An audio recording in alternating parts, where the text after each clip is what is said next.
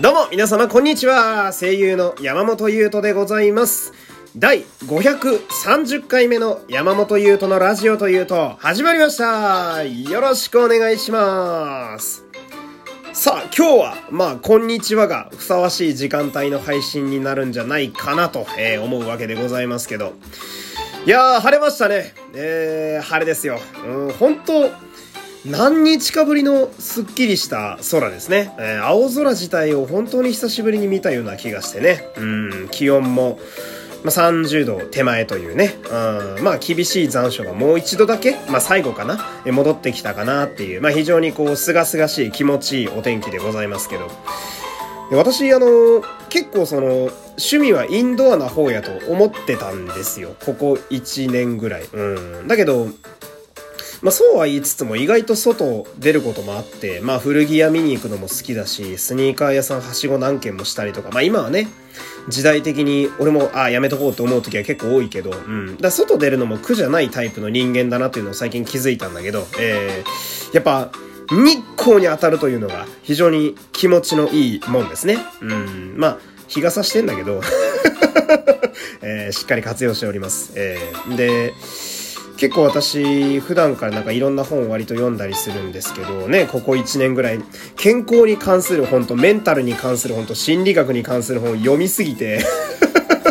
あーなんだか嫌な年の取り方をしてるなーなんて思ったりするわけですけど、えー、でそんな中でさ特にメンタル系うつ系とか調子悪い系で必ず出てくる単語が日光を浴びろなんですよ、えー、本当にそうだなって最近すごく思うようになりまして、うん、意図意図的にね結構日向ぼっこしながら、えー、本読んでたりなんかするわけなんだけど。でそのまあそれで俺も思ったのがやっぱ、まあ、運動もそうだし、日光にある程度浴びないとやっぱ人間って調子悪くなるもんなんやなっていうのをね、うん、すごい自分でもこう実感しているわけですよ。えー、ってことは、逆手に取ればですよ。えー、例えば、あなんか最近調子悪いなだとか、えー、うん、なんかいまいち気分が乗らないなっていう人はですね、まあ、これはね、あの、要は、あのー、日差しが少ないのと、気圧が荒れてるからなんですよ。これはもうしょうがない。これはもうどうしようもないですよ。うん、だから、あれちょっと今日冴えてないなっていう日はね、あまあ日光に浴びてないからと、えー、気圧が荒れてるからだなって思えばね、えー、気楽に生きていけるんじゃないかななんて思うもんですけど、えー、こんなもんでいいんですよ。俺なんか全部人のせいにしてるから。最低だ。最低だ。うん、全部人か自然のね、えー、エビデンスのない科学のせいにしてますから。えー、クソ野郎ですよ。今日も頑張っていきたいですね。はい、張り切っていきます。この番組はグノシーのアプリ内でも配信されております。ここだけのアプリ内限定トークもございます。ラジオの概要欄の URL からアプリをダウンロードしてお楽しみください。えー、第5回がね、えー、出てまして、これで全て揃ったわけでございますけど、皆様どうでしょうか？えー、聞いていただけましたか？ましたか？いっぱいねあ、聞いたよっていう声が今聞こえてきた気がしますけれども、えこちらは、9月の15日、えー、来週の、えー、水曜日、えー、までとなっておりますね。1週間切っておりますけれども、この9月の15日までという期限もですね、その、15日の23時59分までなのか、15日の12時までなのかは私もわかりません。えー、なので、まあ、ぜひね、えー、余裕がある時にアプリダウンロードして、えー、まとめて聞いていただければ私すごく嬉しいのでね、えー、よろしくお願いいたします。この番組はグノシーの提供でお送りします。さあ、今日はね、ちょっと普通歌読んでいきましょう。ラジオネーム、ちーさん、ありがとうございます。ラジオだけやって、一日仕事のこととか考えずに息抜きするなら何をしますか？というお便りですね。ありがとうございます。これはなそうだな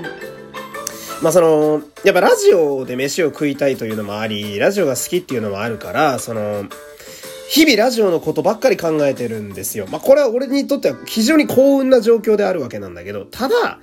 ただ、何も考えない時も欲しいななんて思ったりすると、やっぱやりたいのはゲームですね。あもう、めっちゃくちゃ浴びるぐらいゲームやりたい。もうなんかつい考えちゃうんすよ。なんか、例えば夕方ちょっと時間できてさ、お、あ、ゲームできるやんつってゲーム始めるでしょしたらさ、ゲームやりつつも頭の片隅には、この後、飯作らなあかん、風呂入らなあかん、ランニングせなあかん、で、帳簿打たなあかんって考えると、このゲームはあと20分ぐらいしかできないなと思って時計見ながらゲームやってると全然没頭できないみたいな、もうこれが悔しくて、これが悔しいもう悔しい俺はもう、かつての小学生の時の小僧の俺の時のみたいにさ、もうバカみたいにゲームしてたいのよ。なんか、10時ぐらい、朝10時に始めて気がついたら夜6時ぐらいまでやりたいのよ。できないのよ。やってみたいですね。ゲームやりたいですね。えー、じゃあ次のお便りいきます。ラジオネーム最強無敵ギャンブラーさんありがとうございます。おはようございます。グノシー収録お疲れ様でした。5回目も楽しみにしておりますね。ありがとうございます。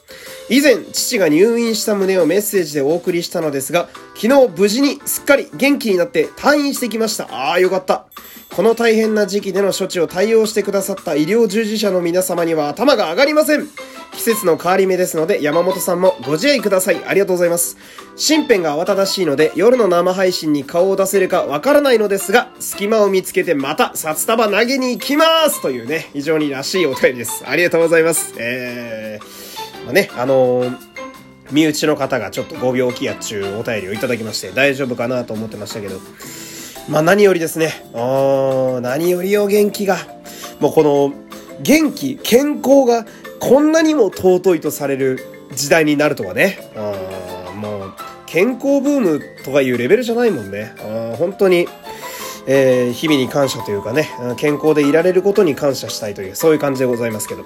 えー、こんな感じでね、えー、通常回では結構こう収録回でね、お便り読んでおります。皆様からの普通とお待ちしております。えラジオトークのギフト欄、えマシュマロ好きなところから、え送りやすいところから送ってみてください。えー、9月の、えー、ゆるメールテーマは、えー、付き合いの長いものとなっております。えー、人間関係でも、えー、道具とかでも大丈夫です。えー、こちら送っていただくと、えー、優先的に読ませていただきます。よければね、こちらのお便りもお待ちしております。よろしくお願いします。さあ一回水飲むぞ。えー、うん。うまい。いや、今日ね、鼻炎薬飲んだらめちゃくちゃ喉乾くのよ。まあ、仕方ないんだけど。えー、今日はですね、ちょっと喋りたいのがまた本の話を少ししたいんですけど、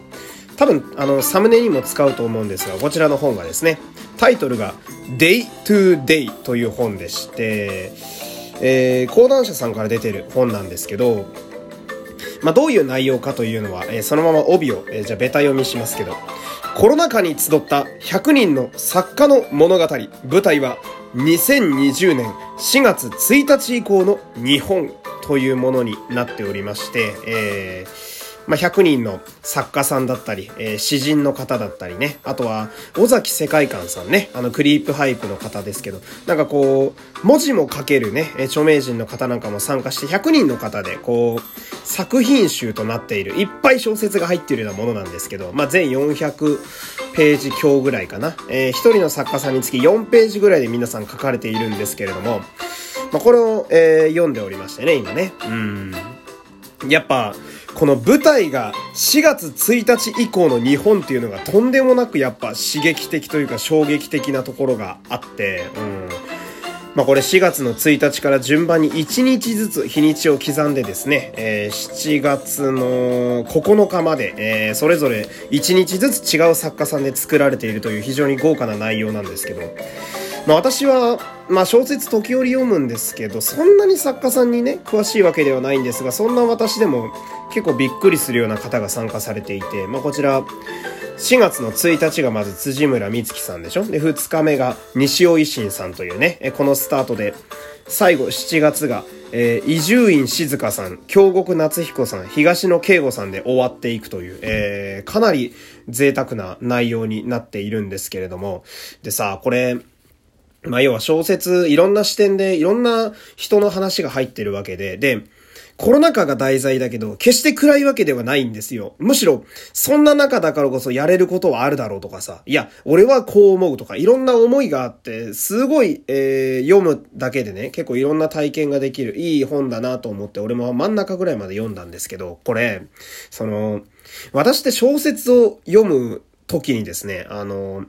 自然とその、ストーリーだったり、キャラクターの成り立ちだったりに、その、私との共通点を、まあ、なんか自然と探してる部分が結構あって、で、これがその、例えば自分が体験したことだったり、えー、自分に近しい部分が、まあ、その小説の中のワンシーンだったり、小説のキャラクターが体験していたりなんかすると、やっぱり、ああ、この辺はちょっとわかるな、みたいな感じで、その小説を覚えていたり、好きになったりすることが結構あってね、あの本面白かったな、とか覚えてたりするんですけど、今のこの俺のその読み方をこの Day to Day という作品集に当てはめるとですね、その、あのー、この本に共感できない人って俺地球上にいないと思うんですよ。本当に。あの、すごいのよ、これ。その、要はさ、まあ、共感っていう点で言うならばよ、キャラクターとか、えー、状況における共通点を探して読むという私のような人間にとってはだよ、これ、全部刺さるのね。本当に全部刺さるのよ。なんか、あの、仕事が全部飛んで金がないから無理くり違うバイトを始めた話とか、うん。あの、子供はなぜか急に友達と遊べなくなった話だとか、ええ、決してネガティブなこと以外、ああの、ネガティブな話だけじゃないのよ。なんか、テレワークもこれはこれでいいなとかさ、あとはなんか、俺はもともと人に会わない生活してたから全然世の中と関係ねえぜとか、ほんといろんな視点から、そのコロナ禍に対するあの物語を皆さん作られてるんですけど、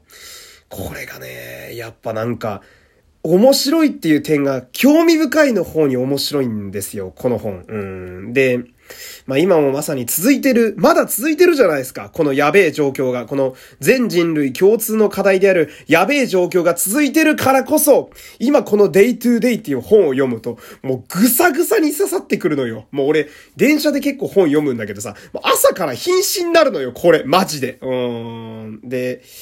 まあ、この手の話題が苦手な方も必ずいると思うんで、まあ、万人にお勧めはできないんだけど、気になる方はぜひ手に取って少しでも読んでいただきたいですね。Day to Day という本です。よろしくお願いします。という感じで、えー、山本優斗でした。ちょっと熱入っちゃいましたけれども、えー、終わりたいと思います。さよなら